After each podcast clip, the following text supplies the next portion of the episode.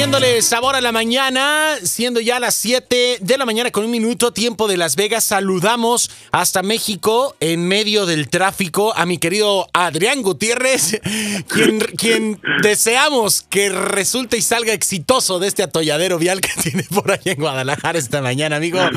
Oye, es lo que implica vivir en una ciudad, eh, eh, pues bueno, importante, eh, o, por decirlo de alguna manera, ¿no? Siempre una ciudad grande implica este tipo de rollos.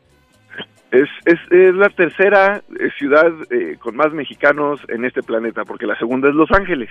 Exacto. Este, se, está ahí, primero es en la Ciudad de México y la segunda es Los Ángeles.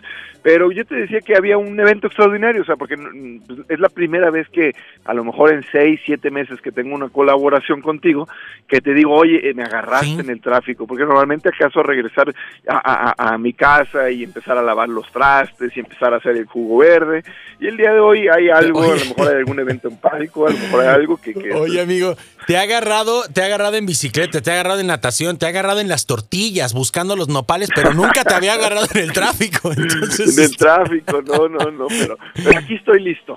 Qué bueno, mi estimado Adrián. La verdad es que muy contentos de poder estar enlazándonos contigo y pues bueno, para poder escuchar cuál es el tema que nos tienes el día de hoy, de qué vamos a hablar en esta mañana de lunes, ya prácticamente de manera oficial, arrancando mes, como quien dice, ya como que hasta que no arranca la semana, no que marzo, que, Híjole. Qué rápido se fue, ya, este, ya estamos en el tercer mes, ya, digo, aunque oficialmente ya empezó la primavera desde hace 15 días aquí en Guadalajara, pues ya el, el 21 este, arranca porque qué calor ha hecho, pero yo les quería platicar algo, y, y algo que tiene que ver con todo lo que vemos cada semana.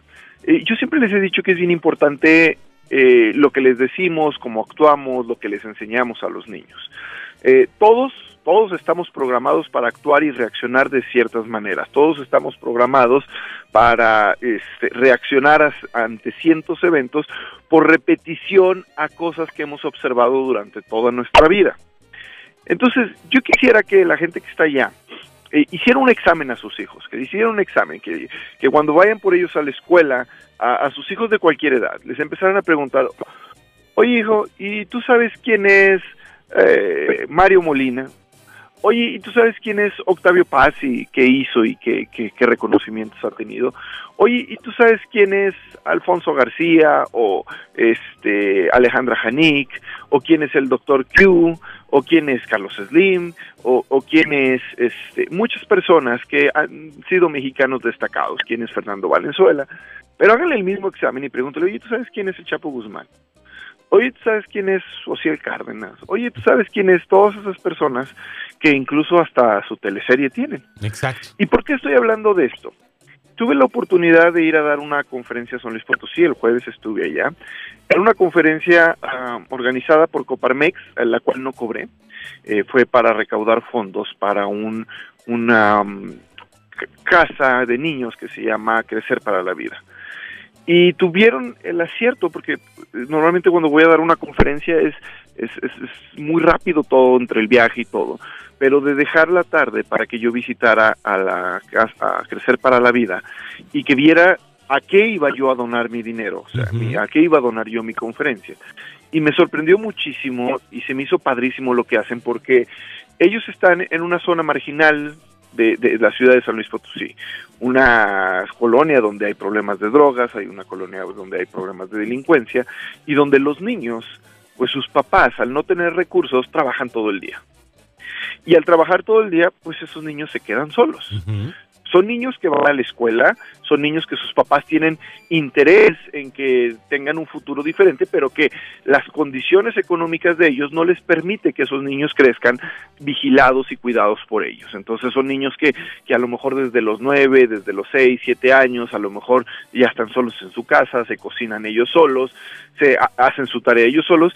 Y pues, ¿qué pasa con muchos de ellos? Pues muchos de ellos a los 10, 12, 11 años, pues empiezan a salir a la calle y empiezan a descubrir que pues es más fácil no estudiar, que es más fácil juntarse con los amigos a empezar a consumir drogas y que son presa fácil de los grupos de narcotráficos que los reclutan desde muy jóvenes prometiéndoles una vida completamente diferente a la que tienen y son los futuros sicarios, son los futuros este, contrabandistas de drogas, son los futuros mercamenudistas y son los futuros Chapos Guzmán.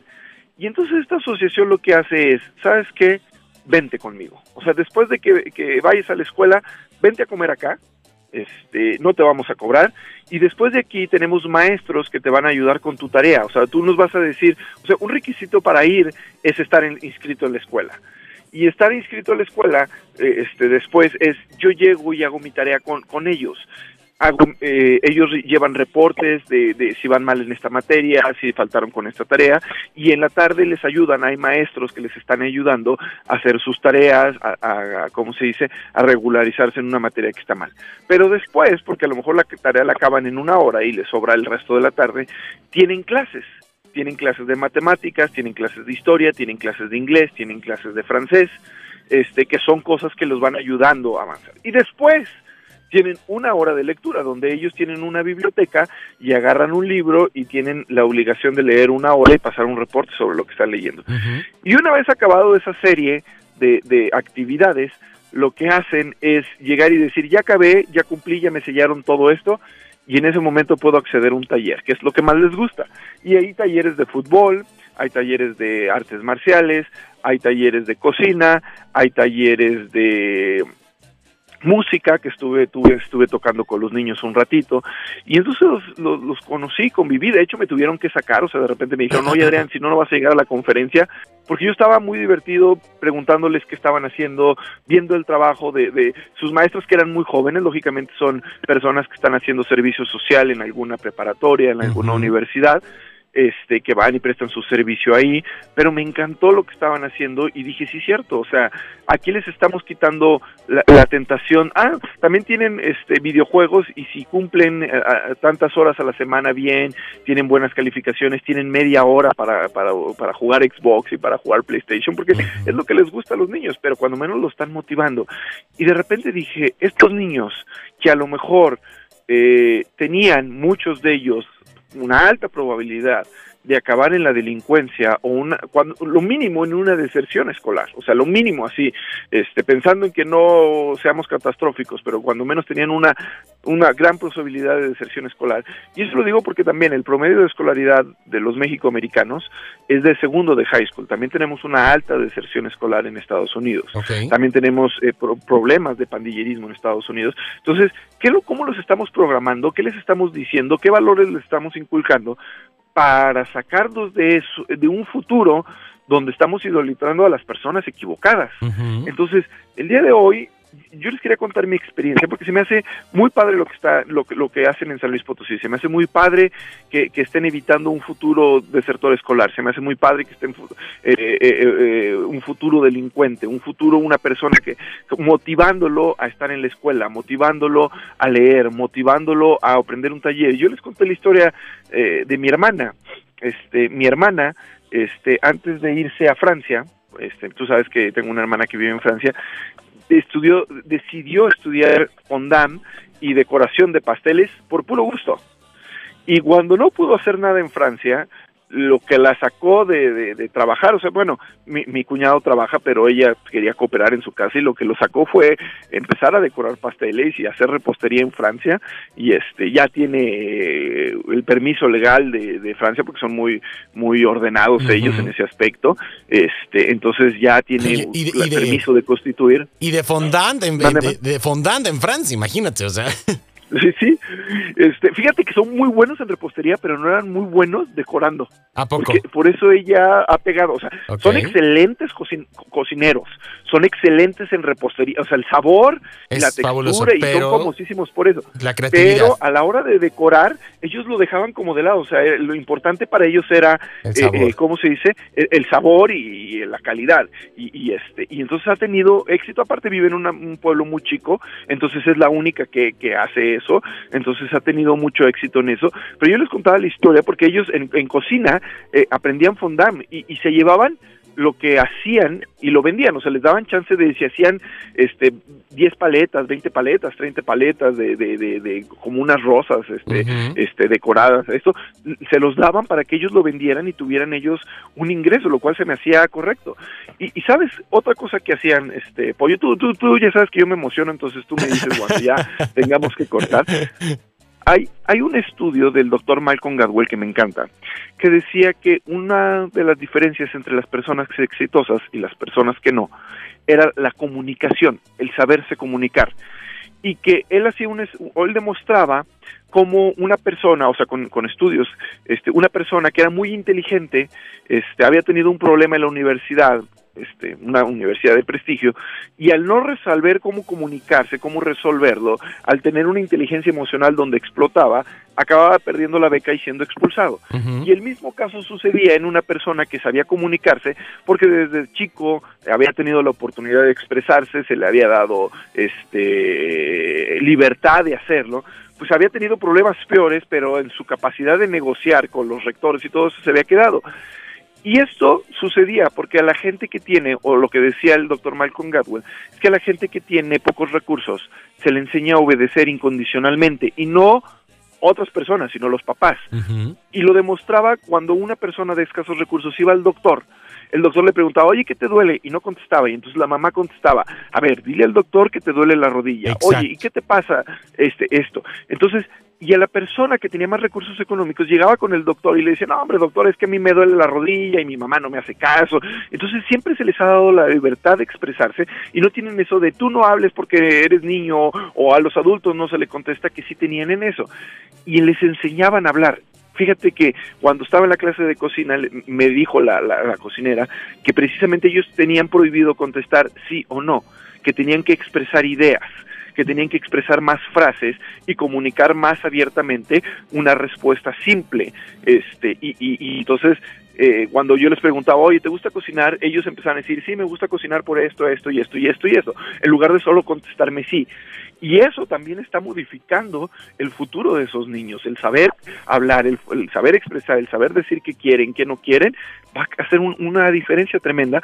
Y por eso, cerrando todo lo que dije el día de hoy, este, yo lo que les invito es analizar cómo estamos programando a nuestros hijos, qué les estamos diciendo a nuestros hijos, qué están viendo nuestros hijos, qué eh, futuro con lo que les estamos dejando, si lo estamos dejando solo en casa, si los estamos encargando, si lo estamos, qué futuro van a tener nuestros hijos.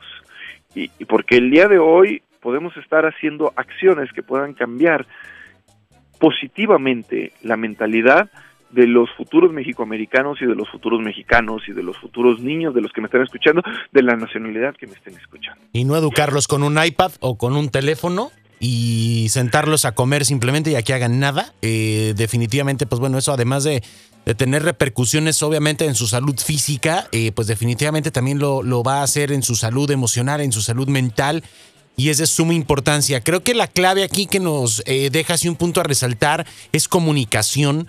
Eh, aprender a, comunicarnos con los niños, con los que tienen hijos. Adrián, tú eres papá, entonces, eh, bueno, sabemos que es una labor particular, no quiero decir complicada porque realmente no, no quiero darle esa connotación, no ese color, pero realmente es una labor ardua para los padres y creo que eh, destacar la parte de la comunicación que tú nos dejas en esta mañana es de suma importancia para poder estar pendientes y enterados de qué sienten, qué piensan los niños de hoy para poder ayudarles a construir las, herramientas que estén a nuestro alcance para que sean unos buenos seres humanos el día de mañana, ¿no? Comunicación y programación. Al final de cuentas, si yo le digo a mi hijo, yo le digo todos los días a mi hijo que ir a la escuela es bueno y que va a ir a la universidad, voy a programar a un niño que va a creer que la escuela es buena, aunque no le guste tarde o temprano, y voy a programar este un niño que va a tener aspiraciones de ir a la universidad. Si yo le digo a mi hijo que hacer trampa es correcto, o sea, ah, si copiaste en el examen, ay, no importa, lo bueno es que pasaste, o pues no hiciste la tarea, pues cuando menos llega una hora antes y copias a, tu compañero, o sea, yo he visto papás que dicen eso, o sea, entonces pues lo estamos programando para que desde pequeño cometa actos de corrupción que va a replicar en, mayor medida cuando esté más grande. Entonces, eh, eh, la programación, digo, yo sé que, tú eres sabido de este tipo de cursos, este, la programación neurolingüística este, existe. La lo que el cerebro va captando y, va diciendo, este, y va, teniendo ciertas reacciones hacia ciertas cosas, va, va existiendo. Entonces hay que programar a nuestros hijos para que piensen en positivo, hay que programar para que tengan aspiraciones positivas y hay que programarlos para que sean buenas personas. Me encanta. Y, este, como una herramienta, pues la comunicación es algo que va a marcar la diferencia este, entre las personas exitosas y no. Y si quieres, la próxima semana este, hablamos en especial, en especial de la importancia de la comunicación. Me parece maravilloso, me parece genial, mi estimado Adrián. Te enviamos un fuerte abrazo. ¿Cómo te encontramos en tus redes sociales, amigo, para estar en contacto?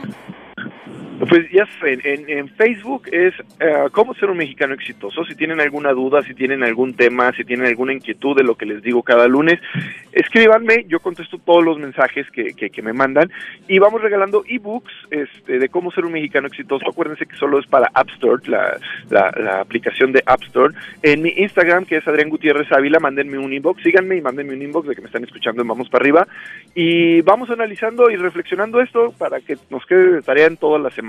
Repito mi Instagram, Adrián Gutiérrez Ávila, y si quieren comprar mi libro, Cómo ser un mexicano exitoso, está en jirumbooks.com, en Amazon, y les llega ahí, es muy interesante que, que, lo lean, y el resto de mis libros, Cómo ser un mexicano exitoso, 100 cosas que todo mexicano debe saber, y Padre Divorciado, lo encuentran en cualquier plataforma digital, en ebook, disponible en cualquiera que ustedes prefieran. Perfecto, mi estimado Adrián, te enviamos un fuerte abrazo, que tengas excelente inicio de semana y nos marcamos el próximo lunes. Gracias. Nos vemos, hasta luego. Ya está, bye bye. Ahí está Adrián Gutiérrez, nuestro mexicano exitoso, hablando acerca de la programación y la comunicación y su importancia para los niños de hoy, para que tú estés pendiente y tomando esto en